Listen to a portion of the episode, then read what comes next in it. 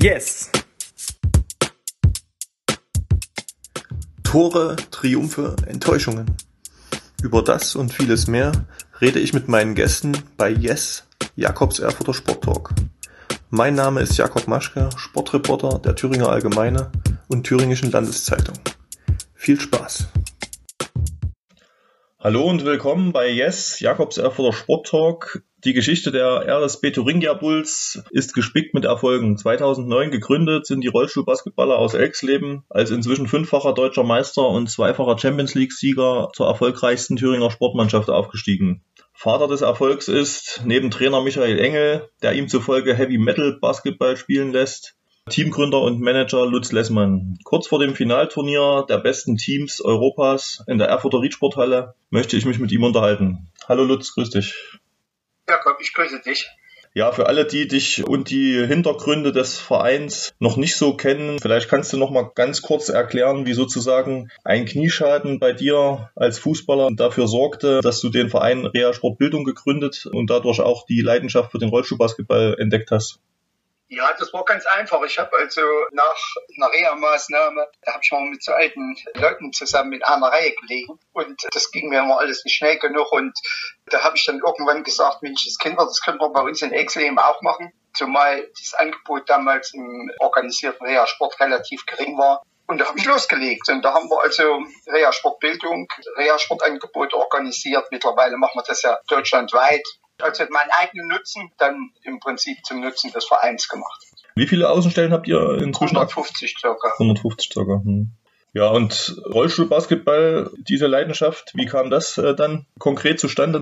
Ja, du bist ja automatisch, äh, wenn du mit Reha zu tun hast, bist du automatisch mit Rollstuhlfahrern in Kontakt. Und damals gab es also 2007 in Gotha gab es also eine Rollstuhl-Basketballmannschaft. Marco Pompe, sein Umfeld war das. Und ich war als Präsident des Thüringer Behindertensportverbands zur Europameisterschaft in Wetzlar, in dieser Rital Arena, wo die jetzt auch spielen. Da habe ich also die Europameisterschaften gesehen und hatte Gänsehaut pur. Und da habe ich gesagt, Menschenskinder, für den Sport könnte man ein bisschen mehr in Thüringen tun. Und so ist das entstanden. Es ist dann peu à peu gewachsen. Wir haben da nie irgendwie die wilde Sau gespielt und so Stück für Stück ist eins zum anderen gekommen. Mhm.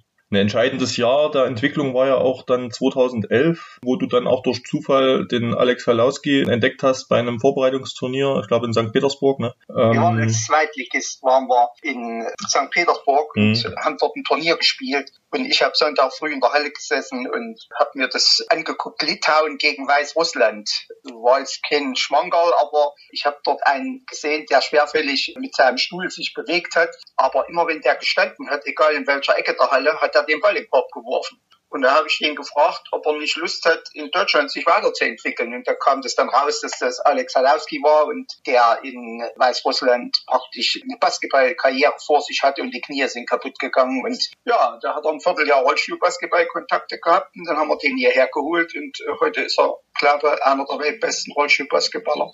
Euer Trainer Michael Engel, der hat ja neulich auch erst gesagt, dass er aktuell auch wieder für den eigentlich den besten Spieler der Welt hält. Du nennst ihn ja auch gerne einen Außerirdischen. Also ist für dich der Tag, an dem du den damals entdeckt hast, trotz aller Anekdoten, die es sonst noch rund um die Bulls gibt, ist das immer einer, der besonders bei dir in Erinnerung bleibt, weil er letztlich der Grundstein für eure Erfolgsgeschichte war, ne? Das muss man einfach so sagen. Also Alex ist, sagen wir mal, der Kleber in unserer Gemeinschaft. Der bringt natürlich auch andere Spieler auf hohem Niveau dazu, zu sagen, mit dem will ich mal Rollstuhlbasketball spielen. Deswegen ist es immer für andere spektakulär, was für Leute bei uns hier dann auffahren. Und das ist Alex, der da eine dicke Handschrift hinterlässt und auch einen Fußabdruck, den man sicherlich nicht wieder so schnell irgendwo neu erzeugen kann. In dem Zusammenhang auch ein weiterer besonderer Tag, der 4. Mai 2019. Da hat ein Team zum zweiten Mal die Champions League gewonnen und die spielentscheidende Aktion kam ja von Matt Scott, der ein halbes Jahr vorher beinahe an einer schweren Blutvergiftung gestorben wäre. War das rückblickend vielleicht sogar dein emotionalster Moment als Zuschauer? Bist du ja eigentlich bei jedem Spiel dabei, wenn du nicht gerade am Knie operiert wirst? Ja, also das glaube ich schon, dass man das so sagen kann, weil es eben doch verrückt ist, die ganze Geschichte, die dazugehört mit der der da fünf Monate im Krankenhaus lag und äh, zwischen Leben und Tod da hin und her gewirscht hat. Und nun ist er ja auch in seiner Aura ein besonderer Sportler und dann kommt er eben auch so zurück, wenn du das aufs Papier schreibst und willst es als Buch verkaufen, dann wird jeder zu dir sagen, was ist denn das für ein sentimentaler Quatsch, gell? aber du warst ja dabei, du ja. hast es ja selber erlebt und da ist dann Matt Scott wieder der Unterschiedsspieler und macht im entscheidenden Moment einen Sack zu. Das ist irre, wenn man das so miterleben kann, wenn du da mittendrin sitzt. Das ist natürlich auch fürs Herz nicht unbedingt gut. Das ist ja bei mir auch nicht mehr so ganz taufrisch und da muss man schon dann aufpassen, dass die emotionalen Momente eigentlich überschwappen. Gab es davon, wenn du jetzt zurückblickst, ihr habt da jetzt gerade, lasst das auch noch mal ein bisschen Revue passieren bei euch bei Facebook, die Vergangenheit in der Champions League bzw. Champions Cup. Was sind da besondere Dinge, an die du dich da gerne zurückerinnerst, so auch in der Entwicklung hin letztendlich zur europäischen Spitzenkraft? Ja, muss man ja sagen, 2018 in Hamburg war ja eigentlich der Schlüsselmoment. Wir hatten ich glaube, drei oder vier Wochen vorher hatten wir das Pokalendspiel verloren, äh, das Pokal-Halbfinale gegen Landil und sind praktisch dort aus dem Pokal geflogen da waren wir ganz schön down und dann auf einmal in der anderen Woche war das erste Meisterschaftsspiel und da haben wir Landil in eigener Halle mit 30 Punkten aus der Halle geschossen. Und da habe ich gemerkt, dass wir reif geworden sind, also dass wir auch mit negativen Dingen umgehen können, dass wir große Spiele, die eng sind, gewinnen können. Und das ist ja ein Prozess, den musst du ja irgendwie lernen. Wir waren das ja auch mal da im Porkömmling und wenn dann Emporkömmlinge sich freuen, dass sie gegen Landil oder gegen uns mit zehn Punkten verloren haben, sie kommen immer näher. Das Entscheidende ist, man muss dann in großen Spielen den Gegner schlagen können. Und das muss man lernen. Das geht nicht von heute auf morgen. Das kann mal ein Zufall sein, aber es ist ein Prozess, der ganz, ganz behutsam weiterentwickelt werden muss. Und wer da nicht die Bereitschaft dazu hat, auch Geduld zu üben, der wird am Ende keinen Erfolg haben dass die Bulls jetzt, obwohl die beiden amerikanischen Weltklasse-Spieler Matt Scott und Jake Williams ja nicht mehr dabei sind, aktuell noch besser und ausgewogener spielen, mag manche jetzt auch überraschen. Dich sicherlich nicht. Es zeugt ja auch davon, wie gut eure Betreuung jetzt durch Micha und, und dich und euer Scouting da auch funktioniert, wenn es um die Spielerakquise dann letztendlich auch geht. Ja, man muss natürlich sagen, dass wir mit Michael Engel eine außergewöhnliche Figur haben, der, sagen wir, einer Mannschaft den Weg weisen kann, das Vertrauen seiner Spieler auf sich zieht und dann natürlich auch die Augen in der Welt offen hat, wo könnte jemand zu uns passen. Und als die zwei Amerikaner weg waren, da hat man ja mit Ian Pearson und Helen Freeman die Löcher erstmal gestopft und dann hat man ja ohne die zwei Amerikaner auch nicht unbedingt eine Wissenschaftstruppe, sondern die waren in der Lage, eben große Spiele zu gewinnen, immer noch. Und das haben sie hervorragend gemacht. Selbst die Meisterschaft, die wir dann in Landil zugemacht haben, voriges Jahr. Und ja, wir wussten aber, wenn wir weiter oben mitschwimmen wollen, müssen wir noch mal ein bisschen was machen. Das haben wir dann korrigiert. Wenn das auch menschlich manchmal wehtut, gell, dass man jemand sagen muss, pass auf, wir rechnen nicht mehr mit dir im nächsten Jahr. Das ist nicht so einfach, aber es ist eben im Spitzenbereich ist es notwendig. Und man muss sagen, die Mannschaft, die dieses Jahr aufhört, das ist das Beste, was wir je gehabt haben im gesamten Teamgefüge. Ja, also sicherlich haben wir Einzelsportler gehabt, die da herausragend waren. Jack Williams, der hat in entscheidenden Spielen hat er im sechsmal den Ball in den Korb drei Punktewürfe gemacht, ja, wenn wir es gebraucht haben. Aber die ganze Zeit drumherum, wenn er nicht gebraucht wurde, da hat er eben auch Happy Jake gemacht ja, und hat nicht unbedingt zur Freude im Team beigetragen. Jitzke Fisser hat immer gesagt, ich kann mit dem nichts anfangen, obwohl sie ihn als Sportler absolut respektiert hat nach einer dominanten Bundesliga-Hauptrunde und wie du es jetzt sagst, eigentlich auch einem Team, was besser funktioniert als wahrscheinlich je zuvor, seid ihr jetzt auch am kommenden Wochenende, also Freitag geht's los. Wenn ihr erstmals Gastgeber des Champions Cups seid, sozusagen Corona-bedingt auf das Finalturnier, die verkürzte Variante der Champions League, seid ihr sicher einer der Favoriten auf den Titel. Wie siehst du die sportliche Ausgangslage? Ja, das muss man einfach so sagen, dass wir da einer der Favoriten sind. Aber wir haben natürlich auch dort das Who der europäischen Rollstuhlbasketball-Szene in der Reach-Portale. Und da kann es schon das ein oder andere Überraschungspaket geben. Wenn ich also Madrid gegen Le Canet, das ist dann schon einmal Leckerbissen, wo ich sage, da muss man mal gucken, wie das Rennen ausgeht.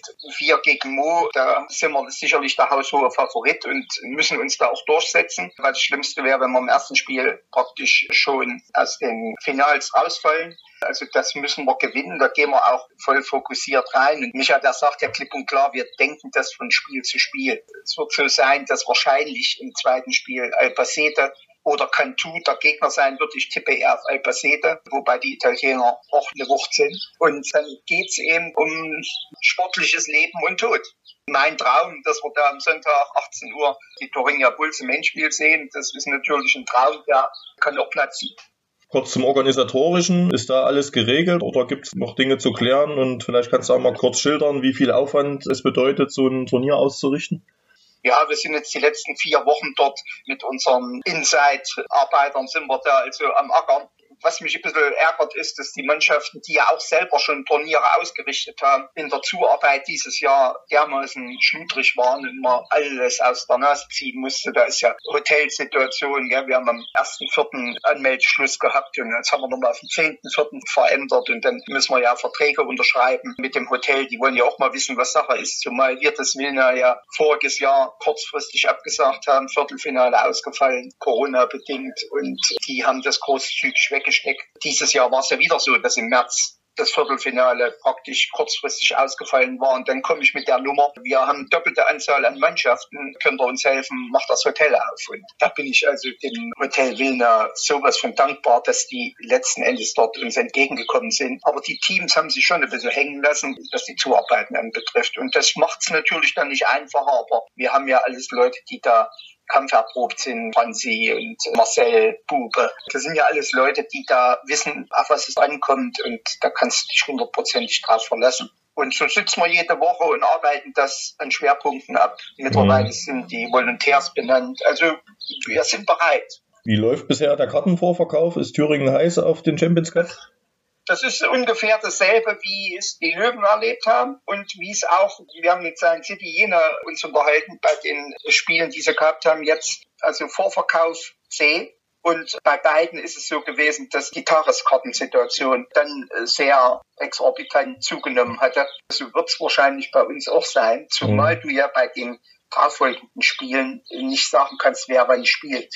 Weil wir ja nur den ersten Tag eigentlich wissen. Und dann muss man natürlich sagen, Playoff, das Spiel, da hast du ein Spiel. Wir haben jetzt jeden Tag vier Spiele und es wird sich wohl keiner den ganzen Tag in die Halle setzen und von früh 10.30 Uhr bis abends 20 Uhr Rollschuhbasketball gucken. Also da muss man jetzt mal gucken, wie sich das entwickelt. Also ich hoffe, dass die Erfurter die Chance nutzen, mal Rollstuhlbasketball von der ganz großen Seite zu erleben in der Vergangenheit bei uns in der Halle ist das ja auch immer der Fall gewesen. Als wir in der Riedsporthalle Deutsche Meisterschaftenfinale gespielt haben, da ist die Riedsporthalle ja auch knüppelvoll gewesen. Ich bin zuversichtlich, dass wir eine gute Zuschauerresonanz haben. Das ist natürlich dann auch das A und O für die Stimmung. Wenn ich überlege, voriges Jahr, da haben wir den Champions Cup in Wetzlar gespielt, da gab es keine Zuschauer. Also wir sind da schon in einem mittlerweile sehr schönen Moment, dass wir das erleben dürfen, mhm. dass, dass wir Zuschauerstimmung in der Halle haben. Das macht ja auch allen Sportlern viel mehr Spaß. Ja. Micha sagte mir auch, also gibt, gibt ja den einen oder anderen Verein, der dabei ist, der da durchaus auch eine beachtliche Fanschar selber mitbringt und ihr habt ja auch viele Fans und vielleicht trotzdem denjenigen, die es bisher noch nicht erfahren haben, kannst du noch mal kurz die Chance nutzen, noch mal kurz zu erläutern, wo kriegt man Karten, wie ist das Prozedere und ja, worauf muss man achten? Also für den Spontanbesucher ist es am einfachsten, an die Abendkasse zu gehen oder an die Tageskasse, um sich dort eine Karte zu holen. Es gibt also zwei Möglichkeiten. Es gibt immer für den ganzen Spieltag eine Karte als Tageskarte, die kostet 15 Euro und es gibt eine Turnierkarte an allen drei Tagen, alle zwölf Spiele, die kostet 30 Euro ist auch über Ticket TH Puls zu ordern im Internet, aber am einfachsten ist es wahrscheinlich an der Abendkasse. Aber jetzt Einzeltickets für einzelne Spiele sozusagen, wo man dann sagt, was weiß ich, 8 Euro oder 10 Euro, ähm, das wäre das wäre zu aufwendig gewesen. Ja, mhm. ja Gott, du hättest einen Riesenaufwand, du hättest jedes Mal die Halle leer machen müssen und da ist einfach der Rahmen auch von uns. Das ist auch dann nochmal eine Personalfrage, mhm. alles raus, alles wieder rein. Und das ist also ein schwieriges Ticketing, das ist ja mhm. nicht unser. Und da haben wir ja sowieso die Unterstützung der Löwen notwendig. Und da muss ich auch ganz dickes Danke sagen, dass der Aufbau und so, das könnten wir gar nicht bewerkstelligen. Also das würde über unsere Möglichkeiten hinweggehen. Und da sind die Löwen natürlich im Gegenzug, dass wir jeden Tag die, die Trainingsmöglichkeiten bereitstellen, machen die uns jetzt das Wochenende mit schön. Und wir haben unsere eigenen Mitarbeiter, die sind alle, die sind alle heiß drauf, da drei wunderschöne Tage mhm. zu bekommen und dass wir ein Ereignis erlebt haben, was es so in Erfurt wahrscheinlich noch nicht gegeben hat und was es auch in der Zukunft sicherlich nicht so oft geben wird. Man stellt sich vor, das Steigerwaldstadion, die, Größen des Fußballs dort im Champions League Finale oder in den Finalspielen Final vor beherbergen. Da würde, glaube ich, alles verrückt spielen. Und wir haben also eine ähnliche Veranstaltung. Sie heißt ja bloß nicht Fußball, sondern Rollstuhlbasketball. Es ist aber mindestens ebenso interessant und mitreißend. Deswegen kann ich alle nur einladen. Kann ich mich anschließen. Also ich kenne es ja nun auch aus eigener Erfahrung und es ist wirklich beeindruckend. Die Leute, die zum Rollstuhlbasketball gekommen sind, haben noch nie gesagt, ich habe es bereut, dass ich da war. Ja eine Neuauflage des letztjährigen Endspiels, was ihr knapp verloren hattet um den Champions Cup gegen euren großen nationalen Rivalen RSV Landil, den du schon mehrfach angesprochen hast, ist ja theoretisch möglich. An den beiden Wochenenden drauf treffen beide Teams im Finale um die deutsche Meisterschaft aufeinander. Was spricht für Landil, was für euch? Ja, das wäre natürlich der Checkpot, wenn wir das Endspiel RSV Landil gegen Thuringia Bulls spielen könnten. Zuschauertechnisch schon mal alleine, also da werden sich einige Auswärtsler in Bewegung setzen. Und für uns ist es natürlich auch die Möglichkeit, A, Revanche zu üben an der Zwei-Punkte-Niederlage im vorigen Jahr und natürlich auch zu zeigen, äh, Leute, was kommt auf euch zu? Also die Meisterschaft, die fünfte in Folge wäre das, die wollen wir unbedingt nach Erfurt holen und da haben wir natürlich am Wochenende die Chance, mal aufzuzeigen, was auf Landil zukommt. Hast du Argumente, wo du sagst, ich meine, klar, gegen Landil ist immer gefährlich, aber man muss ja schon sagen, auf dem Papier seid ihr momentan, habt ihr da relativ deutlich die Nase vorn? Ja, relativ deutlich. Wir haben das Hinspiel dort verloren und haben das Heimspiel gewonnen, haben einen direkten Vergleich damit gewonnen. Natürlich punktemäßig sind wir im Schnitt 20 Punkte besser in den Spielen durch die Saison gekommen. Aber das hat nichts zu sagen. Das Spiel geht bei Null los und beide Mannschaften, die müssen ihr Spiel spielen. Wenn wir in der Lage sind, unser Spiel zu spielen und Landil ihr zerstören, dann haben wir gute Chancen, den Titel hier in Erfurt zu behalten. Aber das ist eben bei uns, das hast du ja zigmal schon miterlebt, zwischen himmelhoch jauchzen und zu Tode betrübt, ein ganz kleiner Schritt. Ich glaube schon, wir sind eben mittlerweile reif, so eine großen Spiele zu spielen, ohne dass wir uns in die Hosen kacken. Und die Mannschaft, die wir haben, die ist sowas von gut vorbereitet. Wir sind athletisch so stark und in den drei Tagesturnier da ist das natürlich ein dicker Faustpfand und wie sich das dann für die nächsten zwei Wochen darstellt, da nimmt man natürlich aus diesem Turnier auch eine ganze Menge mit. Zum Abschluss vielleicht nochmal ein kurzer Blick auf die wirtschaftliche Situation. Die Corona-Pandemie war ja auch für deinen Rehabilitationssportverein Reha Sportbildung, der, wie du sagtest, ungefähr 150 Außenstellen in ganz Deutschland hat, eine harte Bewährungsprobe. Zwischenzeitlich standen ja sowohl das Unternehmen oder der Verein als auch die Thuringia Bulls, die ja da dranhängen letztendlich vor dem Aus. Sind diese Existenzängste inzwischen vollständig überstanden? Da muss man ja in erster Linie Dankeschön an die Politik sagen, die uns dort im Rahmen der Möglichkeiten unterstützt hat. Wir haben natürlich auch aufgepasst, dass wir hier nicht Dinge machen, die betriebswirtschaftlich unverantwortlich sind. Und von der Warte aus haben wir uns schon gefestigt. Wir schleppen so 1,5 Millionen Mietschulden mit uns rum, wo wir das Entgegenkommen der Außenstellen verspüren. Und da haben alle den Nerven behalten und keiner hat gesagt, ich will hier jetzt unbedingt das durchsetzen, meine Forderung. Wir werden dann, wenn Ruhe eingekehrt ist, werden wir einen Vergleich erzielen mit den Außenstellen und der Vergleich wird uns dann die Möglichkeit geben, dass wir gesichert und wenn da nicht wieder irgendwelche großen Ausfälle kommen, äh, Schließungen, ja, wir haben elf Monate hatten wir geschlossen, das war ja keine leichte Geschichte. Und also da muss ich ganz, ganz dickes äh, Dankeschön an die Politik sagen, an alle, die drumherum bei uns auch mitgewirkt haben und die Dinge am Leben erhalten haben, den ganzen Fans, die in der Zeit, wo sie nicht zu uns kommen durften, heldenhaft heldenhaft am Livestream die Daumen gedrückt haben und immer wieder Kontakte hier, die man ja letzten Endes bei uns auf dem in Exlem, egal ob es im Edeka oder sonst wo irgendwo ist, immer wieder hat. Da hat man gemerkt, die sind alle heiß drauf und die wollen, dass wir da durchkommen durch die ganze Geschichte. Und da haben viele Leute einen Beitrag geleistet. Also wird es die Thuringia Puls auch in fünf Jahren noch geben, dann äh, vielleicht mit drei, vier, fünf Titeln mehr. du gehst natürlich weit weg in fünf Jahren. Ich weiß nicht, ob man heutzutage überhaupt noch sagen kann, man guckt mal fünf Jahre voraus. Also den Willen dahin zu kommen, das ist sicherlich das eine, aber du siehst ja, wie schnell sich auch die Tagesaktualitäten von einem Schwerpunkt zum anderen verlagern. Also über Corona redet heute gar keiner mehr. Es scheint sich mehr zu geben und wir reden jetzt über den Ukraine-Krieg und so gibt es also noch einiges, was zu erwarten ist, wenn ich also Klima betrachte, gell, also Das Ahrtal redet ja auch keiner mehr drüber. Denen sind die Häuser unterm Arsch weggeschwommen. Und äh, ich sehe da immer mit viel Traurigkeit Bilder, wenn die da Berichte drüber bringen, also wie es den Leuten dort geht, mitten in Deutschland. Also das ist nicht zu beneiden. Und da müssen wir unheimlich dankbar und demütig sein, dass wir das, was wir machen, tun dürfen. Ja, wenn wir dann mal wieder ein Jahr abgeschlossen haben, gucken wir uns das nächste Jahr an. Und so würde ich sagen, gucken wir von Jahr zu Jahr und freuen uns, wenn wir vielleicht mit Menschenverstand die Dinge auf den Weg bringen, die uns alle irgendwo eine sichere Zukunft bescheren. Aber jetzt gucken wir erstmal von Tag zu Tag und freuen uns auf das, was genau. direkt vor der Tür ja, steht. Langsam, äh, ich meine, wenn du mitten in der Vorbereitung steckst, da gibt es ja Nervositäten nach rechts und links, klappt das, klappt jenes, klappt dies. Aber so langsam kommt bei mir jetzt auch diese Betriebstemperatur innerlich auf. Und wenn ich meinen gute Laune Trainer immer treffe und beim Training zugucke, ich habe also letzte Woche Champions Cup 1 geguckt in Hannover da hatte Hannover gegen Haifa, haben die gespielt, gegen die Israelis. 44 Zustands zur Halbzeit 14. Und ich bin in die Halle hochgekommen. Die haben ein Spiel 5 gegen 5 gemacht mit Zeit. Richtig 24 Sekunden alles, also keine Trainingsform, mhm. Spielform. Und da habe ich also die ersten fünf Minuten dazu geguckt und habe gedacht, Moment, was ich jetzt eben gesehen habe und das, was ich jetzt sehe, ist das die gleiche Sportart. Also so blöd, wie das vielleicht klingen mag, aber es ist unglaublich, was wir da momentan produzieren, mit welcher Energie die trainieren. Ja, und da freue ich mich natürlich jetzt, dass es am Wochenende ein großes Ereignis gibt. Ja. Lutz, danke für deine Zeit. Jo. Genieß die Sonne noch ein bisschen Bleib und, äh, und Genau, das ist immer das Wichtigste und am Wochenende sehen wir uns und da äh, wünschen wir natürlich von allen Seiten bestes Gelingen dabei. Bis dann, mach's gut. Jo, schöne Zeit, tschüss. Yes!